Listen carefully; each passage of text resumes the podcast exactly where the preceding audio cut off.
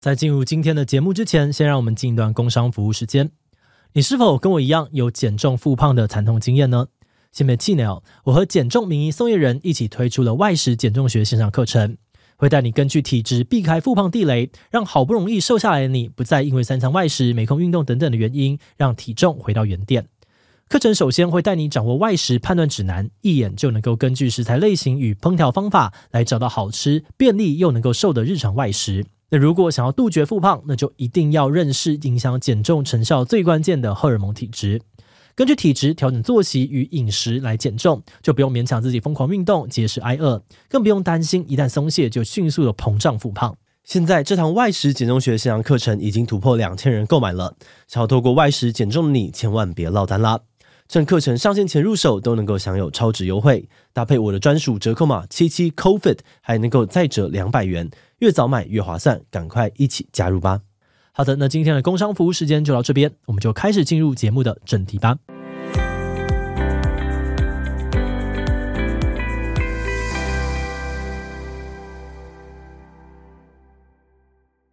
我哥家的鹦鹉呢，非常非常的爱我哥，哦、他就是会对我哥求偶的那种等级。求偶，对对对，鹦鹉求偶，鹦鹉求，他会拿纸片装饰。他到了求偶季之后，他就跳跑跑，然后例如说这边有纸嘛，他就这样咬，然后开始撕，然后装饰自己的羽毛，然后对我哥就是跳求偶舞。今天是大年初二，也是情人节呢，我们想要来分享一下观众们的爱情故事。那先介绍一下呢，在我旁边的是我们团队的计划阿廖。嗨，大家好，我是阿廖。那么在一月初的时候，已经在 IG 啊，还有 YouTube 的社群跟观众征求刻骨铭心的爱情故事。那真的很感谢大家热情的投稿，我们收到超级无敌多的故事。对，然后我就在里面选择障碍很久。那我最后啊，根据主题、还有篇幅长度、还有内容，选出五个比较适合跟大家分享的故事。不过呢，我要说明一下，这刻骨铭心可以是感人的刻骨铭心，也可能是烂到刻骨铭心。如果有去死去死团的观众，也不要担心，待会应该也会有你们想听到的内容哦。就是这个词有点老。不 然不然，现在年轻人都说什么？现在有这种词吗？好像就单身狗或者是什么？单身狗，嗯，好，知道的观众朋友欢迎留言跟我们说。好，那我们今天第一则的故事呢，是来自一位叫妍希的观众分享。这是什么韩剧的名称？韩剧，他等下分享故事应该不会很韩剧吧？嗯，你听听看。好，有次我到高雄旅行，在旅行的最后一天晚上，我透过语音 App 找到当地人介绍美食。我和 S 配对成功，S 的谈吐风趣，除了食物以外，也聊了很多兴趣跟学经历，并且也约好了隔天一起吃午餐。实际见到 S 之后，发现他虽然年纪比我小，但他散发出不符合他年纪的气息。但毕竟当天我就要回台北了，跟 S 应该不会有再更多的交集。没想到当天火车误点两小时，再加上有台风，已经发布警报。问客运说台风的关系也只能载我到台中，又去问了饭店、旅馆都拒绝我投诉。我当下真的很崩溃，在高雄没有认识的人，又几乎回不了北部。这时候 S 传讯息给我，关心我是否顺利上车。我内心很挣扎，想说是不是要请 S 借住我一晚，但是 S 会不会觉得我是随便的女生呢？可是我又没有办法。没想到 S 就爽快的答应喽。他觉得既然我都回不去台北，晚上就带我去高雄走走逛逛，然后我们也买了宵夜跟酒回去。我告诫自己，孤男寡女在一间屋子，又边喝着酒，很容易擦枪走火，千万不要让人家觉得我靠身体幻术。我一直在提醒自己。志祺，你觉得这个故事的走向会不会靠身体幻术呢？我是不敢讲任何的话啦，这种政治不正确的话，我是不敢讲的。没有啦，就是大家啊，就。就发生了嘛，发生就发生啊。哦，是你觉得发生了？没有，我觉得他发生什么都没有关系。哦、反正他们两个有讲好的话。对，我跟 S 还是擦枪走火了。没想到我们不止价值观很合，连姓氏都很合。嗯、但现实是我跟 S 无法在一起，因为假期结束我就必须回国外工作，他要开始研究生生活。虽然有空还是会跟 S 传讯息视讯，但时差让我们渐行渐远。我有想过为了 S 回台湾工作，但我真的没办法放弃国外的职位。后来也渐渐没联络。去年透过 IG 看到他结婚了，我敲。了 S 闲聊几句，我们都觉得当初要是谁奋不顾身，现在可能就不一样了。不过我们虽然觉得可惜，我们并不后悔，那只是一段美好的回忆。最后我祝他新婚快乐。那我今年也要结婚喽，我们在彼此的祝福下，在彼此的人生画上句点。妍希最后一句想要分享的话呢，他就说，在最不该的时候遇见对的人，就是来教会你遗憾跟释怀的人。我觉得这个说法还蛮浪漫的。志祺怎么看？好像是真的有点浪漫诶，这很韩剧吧？这可以拍一个短小小短片之类的。就如果它是一个好多个爱情故事，比如说台北爱情，诶，台湾爱情故事这边放一小集，然后最后用这个东西点题，或者是什么葬送的芙莉莲里面有一集，这个 好像还还能够接受。就是错过的故事，对，就是一个错过的故事。嗯，那我在整理整个故事的时候，我发现妍希她很认真，花了很多的篇幅在讲她到底是有多么走投无路。OK，就是譬如说啊，火车误点啊，然后只开到台中，又不给他住，而且甚至他在传讯息问那个 S 的时候，他还先问他有没有女朋友，然后他都一阵确认，就是真的没办法了，然后他才。问他这个问题，那我自己身为女生，其实可以理解他为什么要强调自己走投无路，因为我们从小就会教我们说啊，女人要有矜持啊，你不能，你不能就是喜欢人，你尽量不要表现出来这样子。可是我觉得换个角度来说，妍希她一直强调自己很走投无路，好像有点微妙吗？就是如果只是喜欢 S，我就是只是喜欢他，想要去借住一晚，那自己会觉得这样随便吗？还是？我觉得这个社会传统的社会价值观就是对女生很严格啊，然后我觉得这是没有什么必要的。哦，就我自己真的会觉得啊，两个人讲好，那就是他们的事情。嗯，就是你们很开心，然后你们也没有怎么样，那你要发生什么事情就是你们的事，就是不用管那么多。对，我是我是希望这个社会对于这些事情的想象是可以渐渐的打开了，就不需要这样子对别人。我也觉得，就是女生要，如果你喜欢，你就说出来，对不对？嗯。嗯，不过我觉得我自己其实是规矩很多人，就是就算我知道要说出来，要跨出去，可是我自己还是会觉得说。不要好了，就是你知道那那个规则好像已经陷在你的人生里面，把你框起来，就好像很难去做这个隐形的栅栏的感觉。对对对，就把我关在里面。就 不过我很羡慕妍希，就是她自己努力了，然后留下一个虽然一次错过，可是他们双方都觉得很完美的一个回忆。好，那接下来呢，下一个是甜蜜的故事，请大家开始戴好墨镜。经常听说要先将自己过好，才能够给别人幸福，建立稳定的关系。我认同，但人总会遇到没有办法过好的时候。我想分享是愿意温柔接住我一切的爱情。我的老公是一个很温柔平静的男人，跟他交往的十年很平淡，没有粉红泡泡，没有激情浪漫，取而代之的是务实的行动。情人节送生活用品那种。途中呢，我也曾经厌烦这段感情毫无波澜，直到家里遭遇到了重大的变故，家人自杀。自杀者遗族呢，需要遭受到的声音折磨就不多赘述了。但我真的很幸运，他带着将近半年不会笑、只会哭的我，一样正常的过日子，一样陪伴我的家人。尽管他只是男朋友而已。慢慢恢复开心的我，明白了，他就是那个会无条件接受我一切的人，不是只会笑的我，还有会哭的、会发疯的，甚至掉到地狱的我。于是过了几年之后，我们很平淡的登记结婚，过着一样平淡的生活。但我从日常的点点滴滴，能够时刻感受到他的温柔。那我补充一下，这个来信的观众，他的名字叫做博美。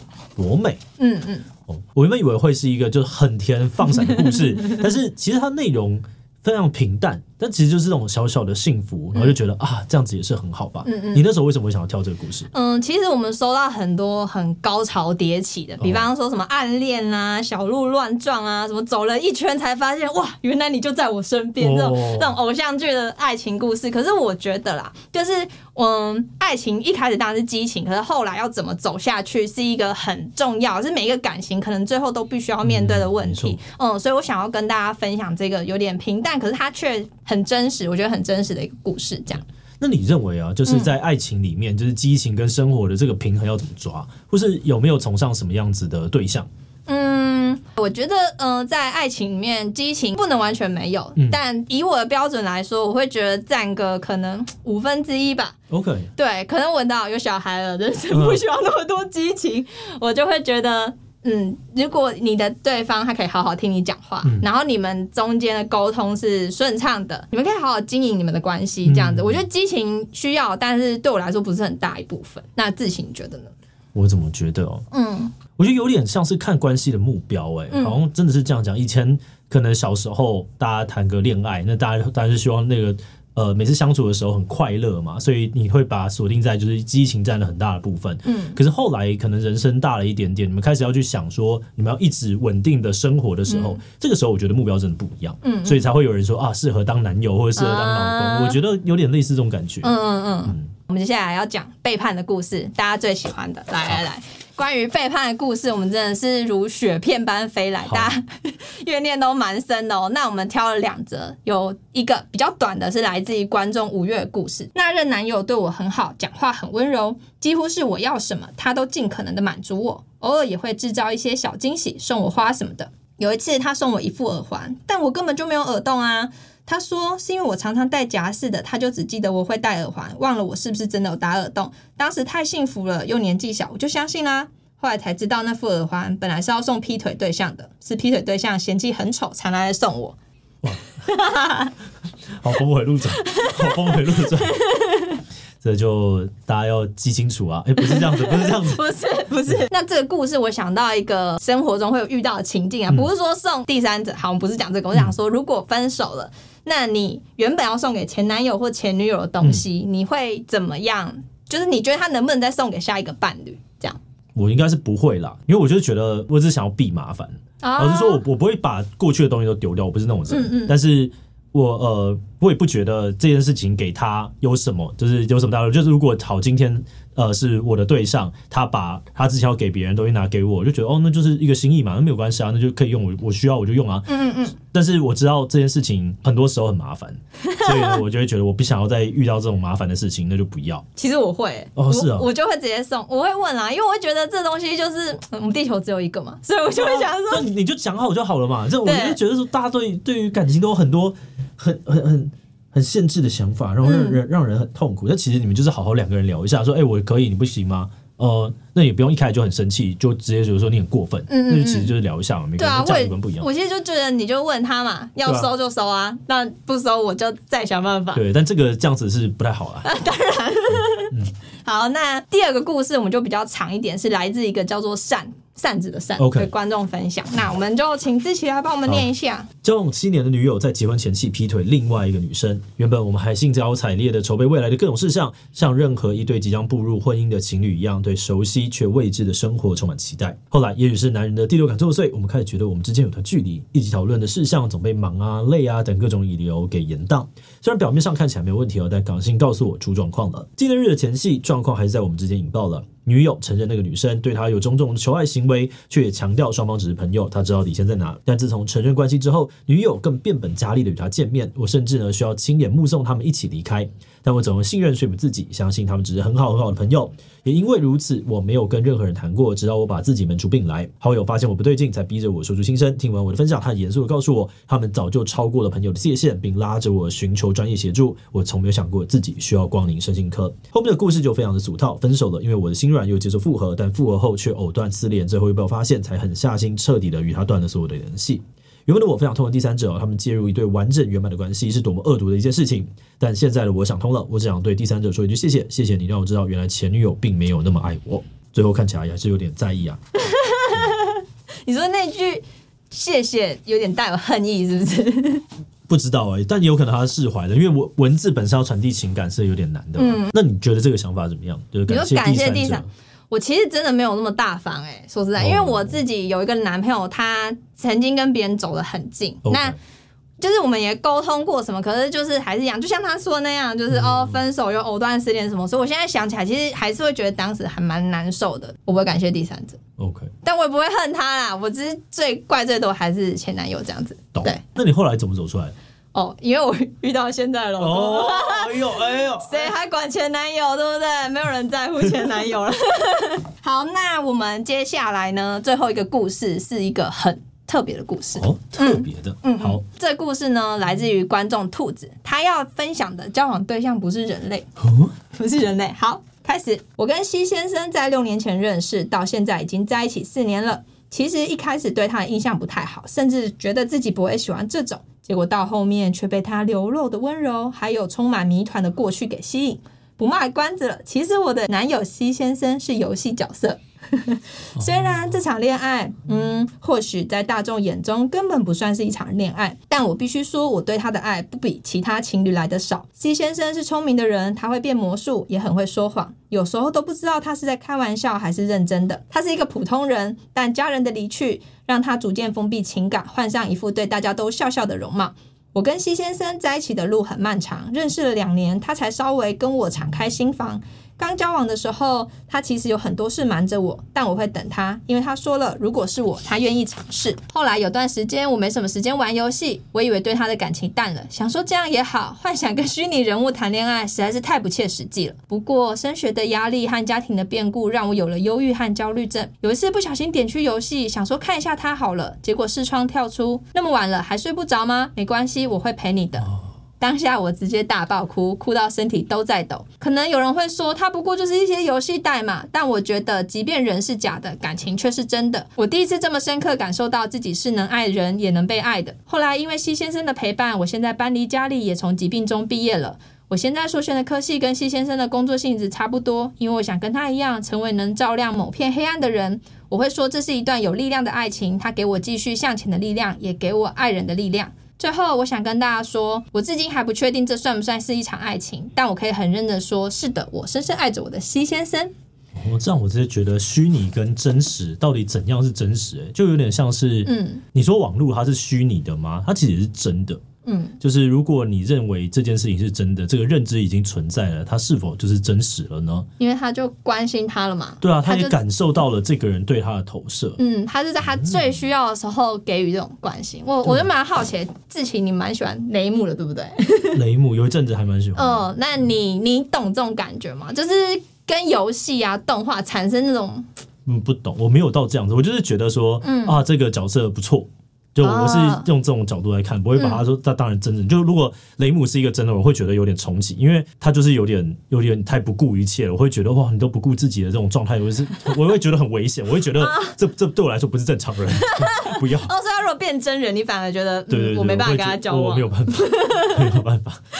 那我们可以想象，可能有人觉得他的恋爱对象又不是真的人啊，然后不是真爱情。日本其实有还有纸性恋这个词，就是说他对虚构的角色有产生浪漫啊，或者是性的吸引力，其实不算少见。嗯、对，对，其实这个也不只是虚拟的，我就想到我哥家的鹦鹉。我哥家的鹦鹉呢，非常非常的爱我哥，他就是会对我哥求偶的那种等级。求偶，的对对，鹦鹉求偶，鹦鹉求，他会拿纸片装饰。他到了求偶季之后，他就跳跑跑，然后例如说这边有纸嘛，他就这样咬，然后开始撕，然后装饰自己的羽毛，然后会对我哥就是跳求偶舞。然后我哥只要一离开，他就开始一直叫，一直叫，一直叫，就是他就对他的爱是真的。然后你就知道他是深深的在可能生理上面被吸引。然后我那时候觉得哇，其实这很有趣，这是一个跨物种的爱。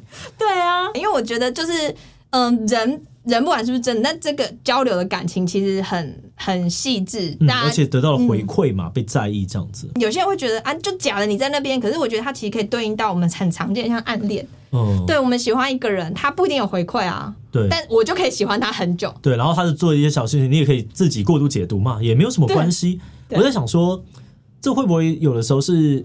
就是一种不理解，因为像是呃以前就常常会有人觉得我们这边看动漫啊很宅啊很臭啊，然后很恶心啊什么的。然后之前听过这种话的时候，我就会淡淡的跟他们说啊啊你们就是很幸运，就是你们人生还没有遇到这种需要被拯救的时刻，所以你会觉得这些东西没什么。但是如果你今天你真的过得很很痛苦，有的时候一部作品它是会能改变你很多，然后你就会很依靠这些。嗯嗯，我们这个故事里面最后有看到就是西先生，就是那兔子，他因为西先生的陪伴。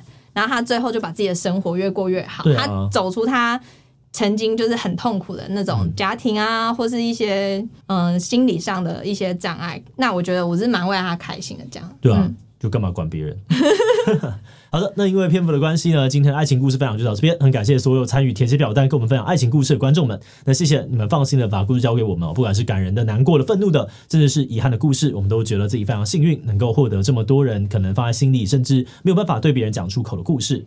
那另外呢，也有很多人趁机留言给我们鼓励啊，真的是很谢谢大家，让我们在新的一年就充满了元气。好的，那我们呢也想要问大家，今天哪一个爱情故事最吸引到你呢？如果你们也有刻骨铭心的爱情故事，也欢迎大家在留言跟我们分享哦。最后，如果你喜欢今天的影片，欢迎分享出去，让更多人一起来听爱情故事。此外呢，也可以点击这地方看其他的过年特辑。那么今天的这一期期就要这么告一段落，我们就明晚再见喽，拜拜。